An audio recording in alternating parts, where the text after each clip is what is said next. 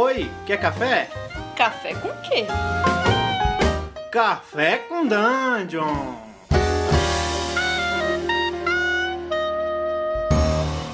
Bom dia, amigos da Regra da Casa. Estamos aqui para mais um Café com Dungeon. A sua manhã com muito RPG. Hoje, bom, sou eu, Rafael Balbi, junto com o Ramon Mineiro. Fala aí, Ramon. Bom Café com Dungeon! dia. Que isso, rapaz? Já ouvi isso aí hoje. Bom dia pra você. Estou aqui tomando meu café que eu passei numa cafeteira italiana. Que beleza, hein? Eu, meu, meu deu uma queimada aqui, acho que eu esquentei muita água. Mas eu não sabia que a, bom, que a né? quentura da água queimava o café, eu não sabia disso. Sei lá, também um, um gosto meio de queimado, sei lá. Acho que tá forte o seu café, pode ser que seja isso. Mas é um grão selecionado, Ramon. É o grão, o meu é torrado sete vezes. Tem um negócio assim escrito na, na embalagem do café que eu tomei aqui, que torrado sete vezes. É, é de reuso. É, o ta- é café reciclável. A gente tá falando de café, mas a gente devia estar falando de rum, né? É verdade, cara. É verdade. Porque hoje é o sétimo mar. Hoje vamos falar desse sistema. Cara, você nossa, eu preciso dizer isso, cara. Eu preciso. Eu sonhei, eu sonhei que o Chess tava falando mal de Sétimo Mar. Pô, Eu- mas é verdade, cara. Eu Ele- juro, eu juro que eu sonhei com o Chess falando, ah, não, porque Sétimo Mar, aquele sistema lixo. E é engraçado que, como o sonho é bizarro, eu lembro que eu tava discutindo com ele, defendendo o Sétimo Mar, enquanto eu pendurava a roupa. Olha só. É, mas ele não curte muito, eu acho. Eu sei, eu deixo ele. A gente qualquer hora chama ele pra falar sobre o sétimo mar aí. Sim, sim. Cara, vamos lá. Sétimo Mar é um sistema que, que eu, eu me apaixonei de cara, assim, sabe? Eu acho que justamente porque eu gosto muito dessa temática pirata, aventura em alto mar. Eu acho que eu, eu, eu gosto muito da romantização dos piratas, sabe? Que é aquela coisa de as pessoas livres em alto mar, né? As pessoas que fazem o que elas querem, o horizonte ao limite. Eu gosto disso, sabe? Tipo, eu gosto muito dessa temática pirata porque remete à liberdade, assim. E o Sétimo Mar, ele me transmitiu isso logo de cara, assim. Quando eu vi um jogo de pirata, eu falei, puta, um jogo de pirata, é isso que eu queria. É, E- cara, eu, eu também sempre curti pirataria. E quando saiu o sétimo mar, eu fiquei, porra, eu já, eu já sabia que tinha o sétimo mar, uma, uma outra edição, né? Só ouvia falar bem, e, mas nunca eu tinha pego pra jogar. Aí quando saiu a segunda edição, eu falei, porra, tá aí, vou pegar essa porra. Cara, eu não li a primeira edição, pra ser sincerão, assim. Não, eu, não- eu só conheci mesmo na, na segunda, quando a New Order disse que ia trazer. E, cara, eu lembro que quando a gente fez a campanha do RPG Notícias, eu abracei true, assim, porque eu- a New Order, pra gente fazer campanha, ela passou o livro pra gente, né? Ou seja, Aham. eu não pirateei um livro sobre piratas. e aí eu, eu li, cara, eu devorei o livro, assim. O sistema do jogo, né, ele é polêmico. É um sistema polêmico. É, mas o, o- por outro lado, o cenário é muito rico, né, cara? O Sim. cenário é muito rico. Acho que é uma unanimidade que o, cenário, que o cenário é muito bom. Ele, além de ser um cenário que tem. que ele é diverso, ele tem possibilidade de, de vários tipos de aventura, mesmo não sendo necessariamente só pirataria, né? Uhum. Tem vários tipos de aventura possíveis. É tipo uma Europa, né? Então é muito familiar e ao mesmo tempo é, misterioso. Sim. E, enfim, eu acho isso muito legal. Fora, para não dizer, a diversidade em, em- em termos de diversidade mesmo. De, por exemplo, tem é, mulheres sendo, sendo. Tem espaço para mulher ser, ser heroína da mesma forma que, que homem, né? Bom, na criação de personagem tem dois heróis se beijando, assim, dois homens se beijando. E aí, se É, você exatamente. andar mais um pouco pra frente, no topo do mastro, assim, do navio, né, no meio de uma batalha naval, no topo do mastro tem duas minas se pegando também, assim, no, no topo do mastro. Então ele, ele já traz essa diversidade de. Representatividade. É. né? O jogo ele fala também de romances, ele fala também desse tipo de coisa. Então, acho muito importante, cara. Muito legal mesmo. O que eu gosto muito é o cenário do jogo, igual o Bob falou, porque ele remete extremamente à Europa que a gente conhece, né? O, o mundo do core book, né? Do livro básico é Teia, e você tem vários países e também tem uma treta política muito forte ali. Quase metade do livro core é sobre o mundo, assim. E Tem treta o tempo inteiro ali pra você explorar, né? Sim. E por- ele é tão importante que quando você cria o personagem, o país de qual você veio te dá ponto de atributo, assim. Então, eu gosto muito disso porque o, o- cenário tá ligado ao, ao extremo ao- às regras, assim. Por exemplo, assim, o que, um dos que eu gosto mais é um país que chama Aizen. E é, remete à Alemanha assim que ela saiu da Primeira Guerra, porque ela tá toda devastada, toda fodida. Toda destroçada. É, e aí, tipo, porque rolou uma guerra e o país que mais sofreu foi aquele, né? Então, tipo, tem muita semelhança. Na França existe um rei absolutista, que é Montaigne, né? O equivalente à França tem um rei que é absolutista, que é o Rei Sol, que é bem o que tinha na França mesmo, sabe? Uhum. Então, existe muito, muita semelhança, até a parte mágica do, do jogo, né, a parte mística do jogo também tem a ver com, com o mundo real, assim. Na Rússia, por exemplo, do mundo, que é, chama de Ussura, que é equivalente à Rússia, existe a Matushka. Matushka é como se fosse a, a Baba Yaga, uma bruxa que ela faz bem para você se você é uma pessoa boa. Só que se você for uma criança levada, ela vai te sequestrar e te transformar em sopa, sabe? Tipo, que é bem aquela bruxinha. E, cara... É, é... muito maneiro. Sim. O, a magia no, no, no, livro também é muito legal, né, cara? O papel da magia na parada. Sim, é muito legal. E, e o sistema, cara? Você falou que o sistema é polêmico, né? Sim. Por que você acha o sistema de sétimo mais polêmico? Porque ele é um story game. Então todo o sistema serve para que você conte histórias e faça com que elas sejam o mais cinematográfica possível. É, isso é uma coisa que vale a pena dizer lá no, no Diversão Offline no Rio, quando o John Wick, que é o autor, foi dar palestra sobre o jogo, ele falou que o princípio de game design por trás do jogo é que ele tinha uma foto do Aaron Flynn na parede, que é um, um ator desse de, de filme de pirataria das antigas mesmo, né, em preto e branco. Uhum. Esse que era muito heróico, então o princípio de design dele é que ele olhava para essa foto e perguntava sempre assim: o que era um Flynn faria? Sim, então é, é bem isso. Bem, a referência é inúmera, cara, no livro, assim. Tem Piratas do Caribe, tem aquele. Eu esqueci o nome do filme, mas é o do Inigo Montoya. You Kill My Father. Princess Bride, né? Sim. Prepare to Die. Tem Zorro. É capa espada puro, assim, tipo, duelo galera correndo em cima do telhado, tem, tem muito disso. E o sistema, ele quer incentivar esse tipo de cena. Então, pelas regras, o mestre ele nunca tem que falar não pro jogador. Ele nunca tem que falar assim: "Ah, não, você não consegue fazer isso. Você não consegue fazer tal coisa". O jogador, ele sempre consegue o que ele quer, mas existem as consequências. Então, você mestrar sétimo mar é uma coisa meio difícil, porque o mestre ele sempre tem que apresentar consequências para os jogadores. É o Por... famoso sim, mas. É, o si pero no mucho. E aí, porque por exemplo assim, o exemplo que o livro dá, você quer atravessar uma sala pegando fogo. E aí você vai usar os dados para criar apostas e com essas apostas você vai usar elas para diminuir as consequências e conseguir fazer o que você quer. Só que a primeira aposta já é conseguir o que você quer fazer. Uhum. Então, se você já gasta uma aposta para conseguir o que você quer fazer, e o resto das apostas é para você tipo não tomar dano, para você pegar um papel que esteja pegando fogo. E quem apresenta essas consequências é o mestre. Então o mestre ele tem que puxar a criatividade de tudo o que acontece em todo, em, em, todo momento no jogo. É, a mecânica básica é que o mestre apresenta a cena, ele fala qual, qual ele apresenta os desafios, né, os primeiros desafios, que são essas coisas que o jogador tem que superar para não, sei lá, não se ferir, não, sei lá, não se queimar numa, num salão incendia, incendiado, uhum. não sei o uhum. quê. E ele apresenta também algumas oportunidades ali, né? Tipo, um, um, papel pegando fogo com um segredo importante, uma donzela em apuros no canto da, do salão e tudo mais. Sim. E aí o jogador ele joga os dados, praticamente que nem Vampire, né? Ele soma ele soma o, os pontos que ele tem no, no, nos atributos e no, nas perícias. Sim.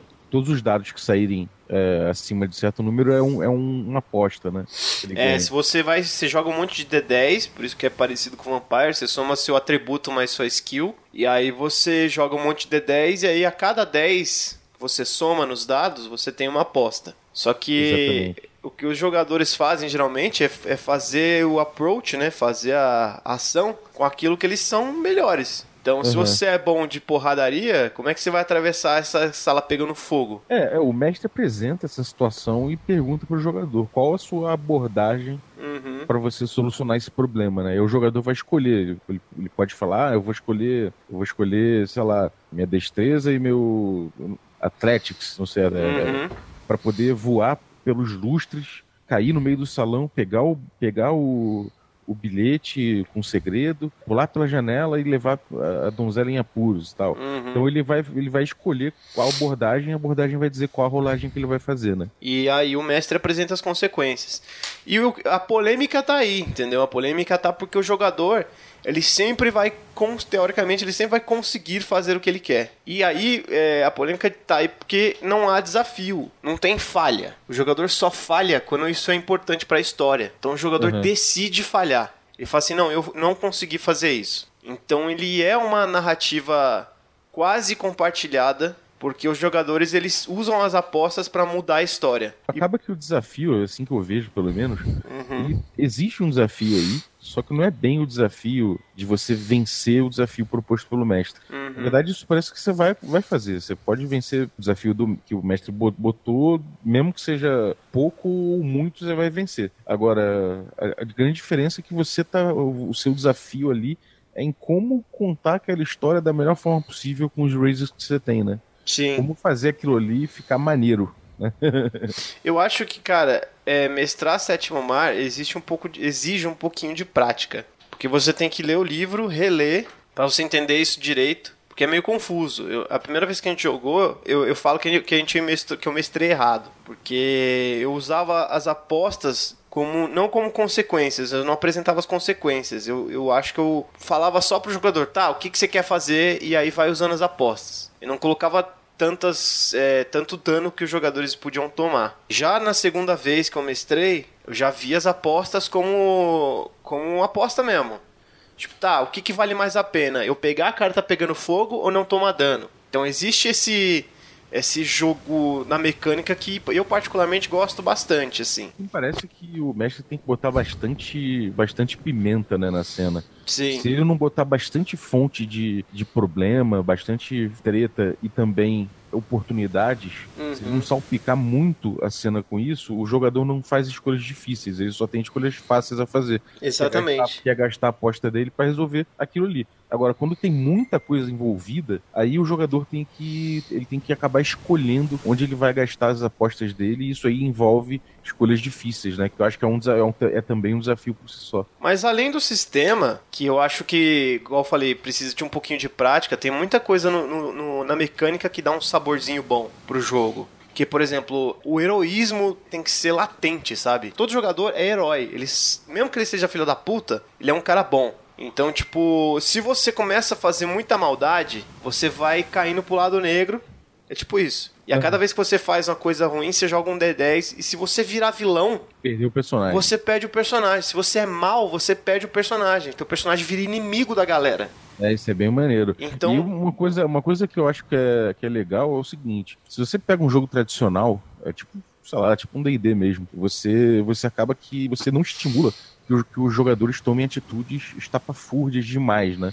Por uhum. exemplo, o, o, cara fala que vai se arriscar no meio do para salvar uma parada, no D&D isso não, nem sempre é verdade, porque o cara fala, porra, eu vou me meter ali, vou me fuder, Sim. então não vou fazer. No, no Sétimo Mar, ele, ele, te estimula a ser extremamente heróico, porque você sabe que você não vai morrer daquilo ali. É. Então o desafio não é bem escapar da morte, como é na maioria dos, dos jogos. O, o teu desafio ali é, é fazer aquilo ali ficar maneiro. Então, ele isso é um partido de game design mesmo, né? Não é uma essa escolha do que é o desafio no jogo foi muito bem, bem pensada, né? Sim. Uma coisa que eu acho que apesar dele ser um jogo sobre pirataria, o foco true dele é a politicagem e a ação. Então você tem as cenas dramáticas e as cenas de ação. Tanto que ele divide bem isso. E, e para cada cena tem rolagens diferentes. Então são approaches diferentes. Eu gosto disso. Eu acho bem legal porque a cena dramática às vezes é você só convencer alguém, usar a lábia, esse tipo de coisa. Já a cena de ação é porradaria. E, tem uma coisa muito legal, me mecânicazinha, que é aquela que